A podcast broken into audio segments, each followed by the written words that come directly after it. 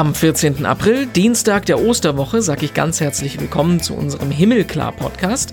Ich bin Renato Schlegelmilch und ich will mit euch in diesen Wochen gemeinsam Geschichten von Menschen im Corona-Alltag erzählen. Heute ist das Christian Fahrenbach. So sehr jetzt New York in den letzten Wochen das Epizentrum des Problems war, so sehr glaube ich auch, dass New York ein Ort ist, von dem auch die Lösung ausgehen kann. Christian ist Journalist, Mitbegründer der Krautreporter übrigens und lebt seit sechs Jahren in New York, jetzt also in einem der Epizentren Jahren der Corona-Pandemie. Wie lebt sich's da im Ausnahmezustand? Und ist das alles die Schuld von Donald Trump? Und wie geht Amerika grundsätzlich mit dem Gottesdienstverbot um? Darüber können wir gleich sprechen. Vorher blicken wir aber noch gemeinsam in die Schlagzeilen. Was hat sich getan in Sachen Kirche und Corona in den letzten 24 Stunden? Und da heißt es erstmal weiterhin Ausnahmezustand, auch für Papst Franziskus.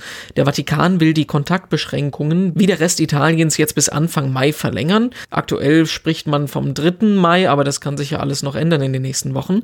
Das heißt, jetzt auch die nächsten Wochen wird es keine öffentlichen Gottesdienste mit dem Papst geben, aber auch keinen Publikumsverkehr in den Vatikanbehörden.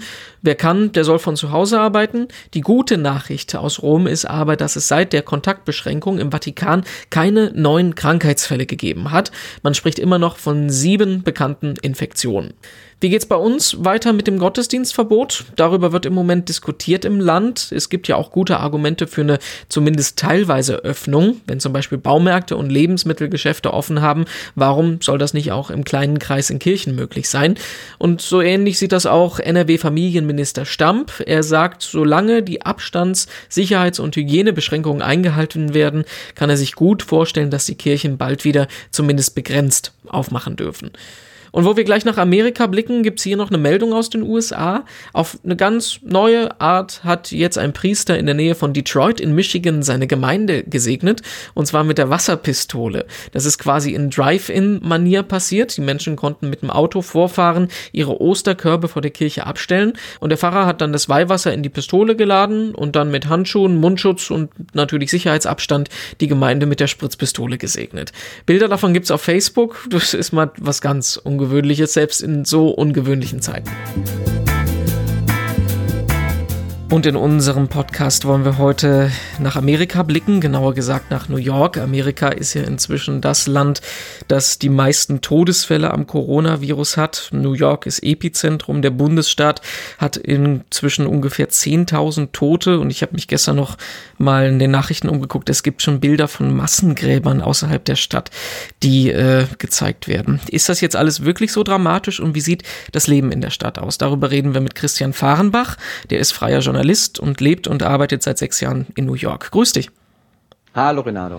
Ich habe das äh, eher relativ martialisch jetzt beschrieben, aber das ist tatsächlich ja das Bild, das sich in Nachrichten äh, mir auftut. Man muss dazu sagen, wir zeichnen auf Montag, Mittag, 14 Uhr deutscher Zeit. Das kann sich ja jetzt bis morgen alles schon wieder geändert haben. Ist das denn wirklich so dramatisch oder wie erlebst du die Lage? Also ich finde, es ist auf jeden Fall erstmal ein sehr komplexes Thema, bei dem man wirklich genau hinschauen muss. Und ähm, vielleicht die allererste Einordnung ist, dass New York als Stadt ungefähr achteinhalb, neun Millionen Einwohner hat und ähm, man das ja auch in Deutschland sehr stark aus Film und Fernsehen kennt, wie extrem hier die Gegensätze sind und äh, dass es eben Straßenzüge gibt, die zu den teuersten der Welt gehören, in denen ein Apartment 100 Millionen Dollar kostet. Und dann gibt's aber gleichzeitig auch Stadtviertel Viertel, in denen der Anteil an Kindern, die von Essensmarken leben, so hoch ist wie nirgendwo sonst mhm. in hm. den USA. Und ich glaube, das ist auch was, was wir eigentlich jetzt hier in dieser Krise sehen und was ich finde, was in dieser Berichterstattung untergeht, die einfach nur sehr alarmistisch ist, mhm. nämlich eigentlich ist es hier ähm, so a tale of two cities. Also es ist einfach sehr ähm, unterschiedlich, wie die Menschen in der Stadt auf die Krise reagieren. Äh, die New York Times hatte so eine Dreiteilung erzählt. Ähm, wer reich ist, geht halt in die Hamptons, in die Sommerhäuser und äh, hat vor sechs, vier, sechs Wochen die Stadt verlassen. Ähm, die Mittelschicht kann eben in ihre Wohnungen sich zurückziehen und virtuell weiterarbeiten und das so ein bisschen aussitzen.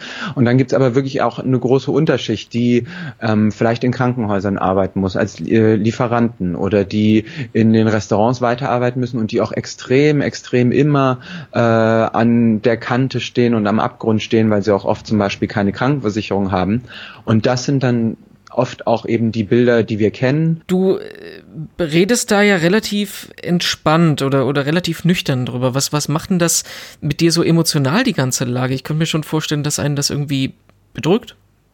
Also ich habe eine letzte Woche eigentlich ein interessantes Gespräch mit einem Freund gehabt, da in dem mir aufgefallen ist, dass ich glaube, ähm, dass weil wir uns professionell damit beschäftigen müssen, ich mhm. irgendwie immer so eins, zwei Wochen vor dem Empfinden der Allgemeinheit stecke. Also mhm. so vor drei oder vier Wochen, da hatte ich ähm, auch große Angstmomente und habe gedacht, meine Güte, was soll hier nur alles werden? Und wenn sie 30.000 Betten brauchen und es gibt nur 3.000, das wird ja Armageddon und alles furchtbar. Und dann habe ich da eigentlich auch angefangen, Leute zu identifizieren bei Twitter. Ähm, da gibt es zum Beispiel Andy Slavit, heißt äh, eine ein Berater letztlich hinter den Kulissen, der noch aus Obamas mhm. äh, Gesundheitsteam kam. Das beruhigt uns Europäer ja immer schon, wenn irgendwo steht, jemand war schon bei Obama dabei. Ähm, und das ist so jemand, der mit Gouverneuren redet, mit äh, äh, so mit den Tafeln und der mit ähm, äh, auch im Weißen Haus redet. Und der hat sehr nüchtern schon vor drei, vier Wochen die Situation immer erklärt, hat damals gesagt, oh Gott, also da, das wird da und darauf zulaufen. Und dann fing der aber auch vor zwei Wochen an, so Dinge zu schreiben, wieso ich bin jetzt optimistischer als noch vor einer Woche, weil. Aber mhm. gleichzeitig hat er geschrieben, es wird aber natürlich alles noch furchtbar und wir werden noch sehr stark die Bilder der Toten sehen, weil das einfach ja auch diesen Zeitverlauf in der Krise hat. Wenn wir uns das so äh, politisch angucken, das, was ja hier bei uns immer ankommt, ist, äh, Trump mit seiner Regierung macht absolutes Chaos. Gut, das hat es auch schon vorher äh, gesagt, aber jetzt halt in einer dramatischeren Situation. Kann man das denn tatsächlich äh, so leicht vereinfachen, dass man halt sagt, wir in Deutschland sind ähm, gut vorbereitet, wir haben eine ordentliche Regierung, die kriegt das hin und weil Trump so ist, wie er ist, äh, haben die USA jetzt die Probleme und sind halt die Land mit den meisten Infektionen und Todesfällen? Also ja und nein. Man muss auf der einen Seite ähm, verstehen, wie die USA als Land und in ihren Entscheidungsstrukturen äh, gestaltet sind. Und da ist es so, dass meiner Meinung nach zu viel auf Trump geschaut wird, weil Trump gar nicht so wahnsinnig viel Befugnisse in der Ebene hat. Und man kann sich in so einer ähm, in so einer Pandemie und in so, in so einer Krise, ähm, das ist auch bei Naturkatastrophen genauso, kann man sich Trump eigentlich eher vorstellen von der Weisungsbefugnis wie der deutsche Bundespräsident. Also das ist jemand, der gibt halt eine so eine moralische äh, ähm, dem moralisch den Weg vor oder der, der definiert eben den, den Kämpf Kampfesgeist sozusagen. Aber es ist nicht unbedingt der Manager ähm, jetzt am äh, äh, ja direkt in der Krise so auf Ground Zero. Und ähm, wir sehen das eben auch hier. Der, der hat es ja inzwischen auch schon nach Deutschland geschafft. Unser Gouverneur hier in New York, Andrew Cuomo, der auch eigentlich so ein bisschen ausschaut wie so ein Fernseh, äh, also so ein Spielfilmgouverneur so. Mhm. Und ähm, der sehr nüchtern, aber auch in sehr ja drastischen Bildern letztlich hier durchführt. Aber wenn man den sieht, da fühlt man sich dann schon mal anders aufgehoben, weil das niemand ist, der jetzt irgendwie da mit Zuckerguss den Leuten erklärt, dass jetzt in zwei Wochen wieder alles gut sein wird. Ähm, aber nichtsdestotrotz ist es natürlich so, dass Trump große Auswirkungen hat. Einmal auf die Moral, zum anderen gibt es eben bestimmte Bundesfördermittel, die er zurückhalten kann und hinschicken kann. Da gibt es auch schon Geschichten, bei denen man sieht, dass er das vor allen Dingen in Staaten schickt, die halt deren Gouverneure nett zu ihm sind oder die halt wichtig für die Wiederwahl sind. Und das sind natürlich alles extrem, extrem gruselige, ähm, gruselige Entwicklungen. Mhm. Ähm, und äh, ja, man sieht eben an Trump dann auch, finde ich, dass, also die, dass er katastrophal ist, das vielleicht so als letzter Punkt, dass er katastrophal ist, gar keine Frage. Also ähm, dieses Auflösen von Strukturen und Drain the Swamp, wenn er immer erzählt, äh, den Sumpf von Korruption angeblich äh, äh, trockenlegen zu wollen. Ich meine, was wir jetzt sehen, ist, dass halt sein Vizepräsident angeblich eine Anti-Corona-Unit leitet, dann ja auch sein Schwiegersohn, den überhaupt niemand je gewählt hat. Und ähm, es stimmt also halt alles hinten und vorne nicht. Aber es lohnt eben der Blick darauf zu schauen, was passiert in der Ebene darunter, weil das dann wirklich die Entscheidungen sind, in, äh, bei denen es wirklich darum geht, ähm, wie Krankenhäuser mhm. versorgt werden oder wo zusätzliche Kapazitäten aufgebaut werden. Also nicht immer nur auf den Präsidenten und die großen Schlagzeilen schauen. Ähm, lass uns mal ein bisschen auf die Religionsgemeinschaften gucken. Das Osterwochenende äh, geht gerade zu Ende. Äh, ihr habt ja auch gerade in New York eine sehr große orthodoxe jüdische Gemeinschaft, die da mhm. ist, die sich ja auch nicht immer ähm, vom Staat sagen lassen wollen, wo es lang geht. Wie gehen die denn alle mit der Situation gerade um? Also generell äh, hast du recht, du hast es ja schon angedeutet, die Religionslandschaft hier in den USA ist extrem, extrem weit aufgefächert und man findet wirklich von sehr ähm, ich sag mal so theologisch strikten, konservativen bis hin zu supermodernen Pfingstgemeinden alles Mögliche. Ähm, und ähm, zum Beispiel bei den orthodoxen Juden ähm, war ja vor zu Beginn der Krise gerade auch noch Purim, also ein mhm. sehr ähm, fröhliches äh, Fest, bei dem ja wirklich auch in großen Gemeinschaften zusammen gefeiert wird, wo ähm, ich zufällig halt auch gerade dann da in den Gegenden von Brooklyn war, äh, um noch einen Freund zu treffen und es war, glaube ich, so das letzte oder vorletzte Mal, dass ich überhaupt noch Freunde getroffen habe und dachte, boah, also hier ist wirklich noch so ja, also so das das sah aus wie für mich, was man in Deutschland dann jetzt so äh, dann diskutiert hatte unter diesem Karnevalsfest dann in Nordrhein-Westfalen mhm. da in in Heinsberg oder so. Und ähm, jetzt tatsächlich hat sich das alles sehr ins Virtuelle verlegt. Also es gibt einige so Hardcore-Gemeinden können wir vielleicht auch gleich noch drüber reden, wie das bei denen war. Aber ähm, zum in der großen Masse gibt es halt eben Online-Gottesdienste und jetzt äh, ein Schlaglicht zum Beispiel bei den Juden ähm, ähm, gab es, äh, also es war so eine Mischung aus ähm, ja so Weihnachtsfernseh-Special und aber es war trotzdem rührend. So eine Live-YouTube-Show, die nannte sich Saturday Night Cedar, also mhm. eben so quasi das das das äh, Pesach Seder, ähm, bei dem dann ähm, viele Stars im Prinzip die religiösen Geschichten erzählt haben, sich an ihre Traditionen in den Familien erinnert haben und wo ähm, halt fast eine halbe Million Dollar Spendengelder auch gesammelt wurden. Jetzt hast du gesagt, es halten sich nicht unbedingt alle dran. Wie ist das andere Extrem? Genau, also es gibt äh, gerade im Süden der USA gibt es ähm, ja letztlich so ja noch sehr stark religiöse Bundesstaaten und auch äh, stark religiöse Gemeinden, in denen dann die Gouverneure teilweise die Gottesdienste definiert haben als ähm, essentiell und als nicht verzichtbar. Also es gäbe eben mhm. Ausnahmeregelungen für die ähm, Stay-at-Home und, und, und Kontaktsperren. Ähm, es gibt äh, zum Beispiel in Baton Rouge, da gab es äh, eine Gruppe, in der sich ähm, um die 500 Menschen jetzt gestern getroffen haben, Live Tabernacle Church und ähm, mit 500 Leuten ungefähr. Ähm, das sind aber so ein bisschen vereinzelte Phänomene. Ähm, man muss da, glaube ich, wirklich sagen, dass die allergroße Mehrheit eben wirklich dann online ist. Ähm, es gibt teilweise noch so diese etwas seltsame Blüte, dass es so wie so Autokino-Gottesdienste gibt, also so Drive-Thru, wo man mhm. sich auf einem äh, auf einem Parkplatz trifft, aber das sind auch eher so kleine. Und ich glaube, ähm, so der große Eindruck ist, wenn man so ein bisschen recherchiert, dass man so Schlaglichter findet aus äh, Ohio, Texas, Miami. Das waren so die Erzdiözesen äh, von den katholischen Gemeinden, die ich mal durchgegangen bin, ähm, wo man im Prinzip überall liest, okay, da wurde der Ostergottesdienst vorab aufgezeichnet und dann wird er eben online gezeigt für die Gemeinde.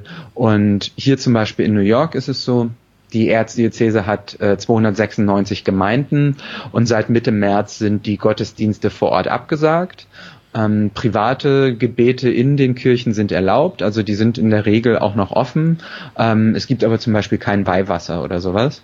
Und, ähm, und dann kann man zum Beispiel ganz viel streamen über so catholicfaithnetwork.org und so und da sind dann eben die, die ganzen Angebote hingewandert. Was erlebst du für konkrete Momente in deinem Alltag gerade, die dir Hoffnung bringen? So sehr jetzt New York in den letzten Wochen auch das Epizentrum des Problems war, ähm, so sehr glaube ich auch, dass New York ein Ort ist, von dem auch die Lösung ausgehen kann. Also das ist einmal ganz konkret medizinisch, weil es eben hier sehr gut auch ausgestattete Krankenhäuser, Universitäten gibt, in denen die Forschung extrem vorangetrieben wird. Aber das ist zum Beispiel auch menschlich so. Und das ist auch eine Geschichte, die nicht erzählt oder nicht so stark durchgedrungen ist. Der Gouverneur hat halt äh, Krankenschwestern und Ärzte aufgerufen, die vielleicht schon in Rente waren oder schon äh, noch in Ausbildung sind, sich zu melden äh, als Freiwillige. Und innerhalb von zwei Wochen melden sich hier 80.000 Menschen. Ähm, ich glaube, New York ist eine Stadt, die sehr erfahren ist, was Resilienz angeht und wo das ja so auch Teil der DNA und sogar ja der Marke ist, dass es hier hart ist und tough ist. Und man bildet sich ja auch irgendwie so ein bisschen was darauf ein. Und jetzt egal, ob wir über die Einwanderer Anfang des 20. Jahrhunderts reden oder dann wir schauen drauf, wie Ende der 70er, Anfang der 80er die Stadt beinahe hätte dicht gemacht werden sollen, weil es zu viel Kriminalität gab. Dann 9-11 bis hin zu teilweise eben äh, Schneestürmen, die es jedes Jahr gibt, oder Hurricane Sandy. Ja, es ist halt eine Stadt, in der immer wieder auch aufgestanden wird. Und obwohl es jetzt eben so ruhig und so anders ist, ähm, gibt es eigentlich für mich wenig Grund zu glauben, dass es diesmal nicht so sein sollte. Und das gibt mir Hoffnung. Christian hat übrigens auch einen interessanten Newsletter, in dem er jede Woche die US-Politik etwas genauer erklärt, also genauer als nur die Schlagzeilen, die wir sonst lesen. Ich habe mir den gestern schon abonniert, ist eine interessante Sache. Den Link, den gibt es in der Podcast-Beschreibung. Und am Ende wollen wir hier immer noch ein digitales Seelsorgeprojekt vorstellen. Heute ist das die Online-Plattform internetseelsorge.de. Auch die ist nicht was Neues, die gibt's schon lange, aber ist jetzt wichtiger denn je. Und auf der Seite werden alle katholischen Seelsorgeangebote, die es im Internet gibt, gesammelt. Da gibt's zum Beispiel einen Blog, der neue Ideen regelmäßig vorstellt, aber auch die Möglichkeit, die Seelsorgerinnen und Seelsorger, die dort aktiv sind, alle direkt zu kontaktieren. Also mit Namen, Foto, mit Zitaten, alles steht dabei damit man auch online ein bisschen persönlicher mitbekommt, welche Menschen einem da auf der anderen Seite gegenüber sitzen. Internetseelsorge.de. Gute Sache. Im Podcast werden wir uns morgen wieder hören und machen im Moment im Prinzip so eine kleine Weltreise. Von New York heute geht es morgen weiter nach Jerusalem. Da sprechen wir mit Simon Hammerer. Netanyahu hat gesagt, wir sind im Krieg gegen den Virus. Das ist natürlich eine heftige Wortwahl, aber die Kontrollen sind sehr rigoros und sehr streng. Das befremdet natürlich schon ein bisschen. Simon kommt aus Österreich, macht ein freiwilliges Jahr mitten in der Altstadt von Jerusalem und wird unter anderem mit uns über ein sehr ungewöhnliches Osterfest sprechen. Selbst in Jerusalem, da wo ja alles irgendwie ungewöhnlich notwendig ist.